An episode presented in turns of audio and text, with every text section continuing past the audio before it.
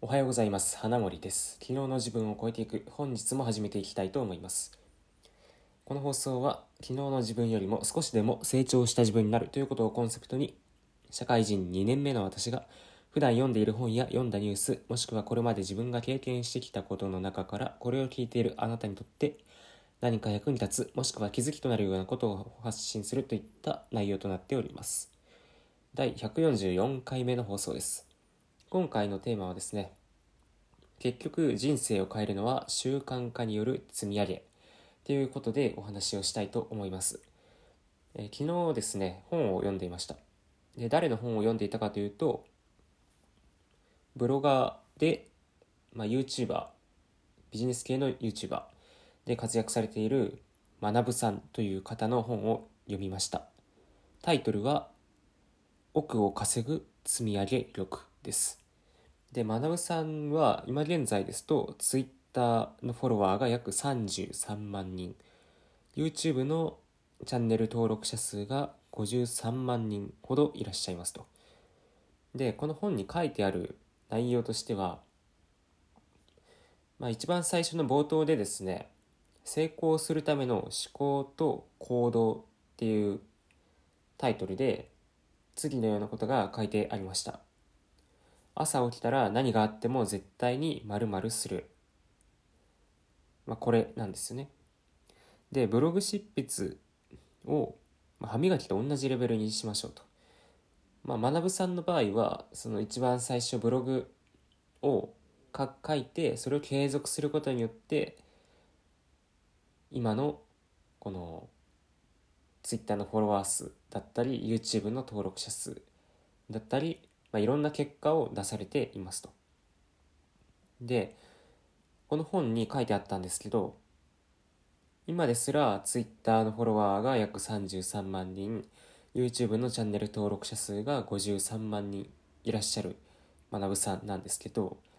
もともと2016年の時点だと、なんと、月収が5万円だったそうです。で、そこから2017年に20万円。2018年に月収が300で2019年に年収が1億円になったそうです。でこれはどうしてできたかっていうとやっぱりその朝起きたら〇〇するっていうふうに習慣化したことだと思うんですよね。でその習慣化もえっと学さんの場合はブログを1000日連続で更新したそうです。1000日ですよ。やばいですよね。だいたい3年くらいですかね。3年間毎日欠かさず更新するって相当すごいですね。僕もブログに関してはね一切ちょっと毎日更新とかできてないんで、うん、見習わないといけないところはあるんですけどまあとにかくこういうふうに毎朝ブログを書くっていうことを習慣化されて今の実績を作ったり今のような結果を得るということに至っているようですでこの習慣化もやはり最初の90日がものすごくハードだというふうに学さん自身もこの本の中でおっしゃっていますと。まあ、だからその最初の90日間をとにかく頑張るでそこから90日を超えると、ま、徐々に自分の中でのハードルが下がってきてもう1000日目の頃には自分が普段歯磨きをする程度にめちゃくちゃハードルが下がっているっていう風になるそうです。うん。なのでまあそうですね僕も今このポッドキャストですかこれを今140、140回ぐらい更新してるっていうことなんで、まあ、最初の90日間のハードル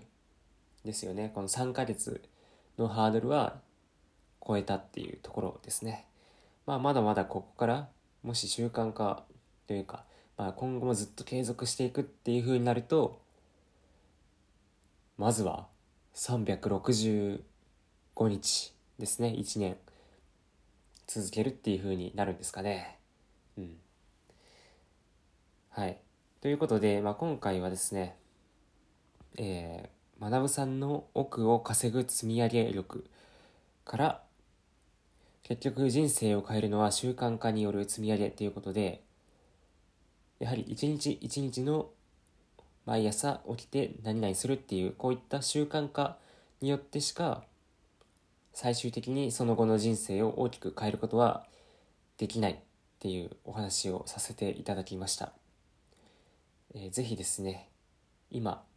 まだ何も何かしようと思ってるけど何もできてないっていう方は、まあ、僕もこうして毎日あの発信をしているので何かしら小さなことでもいいので習慣化して続けていくということを一緒に頑張っていきましょう。はい。ということで最後まで聞いていただいてありがとうございました。また次回の放送でお会いしましょう。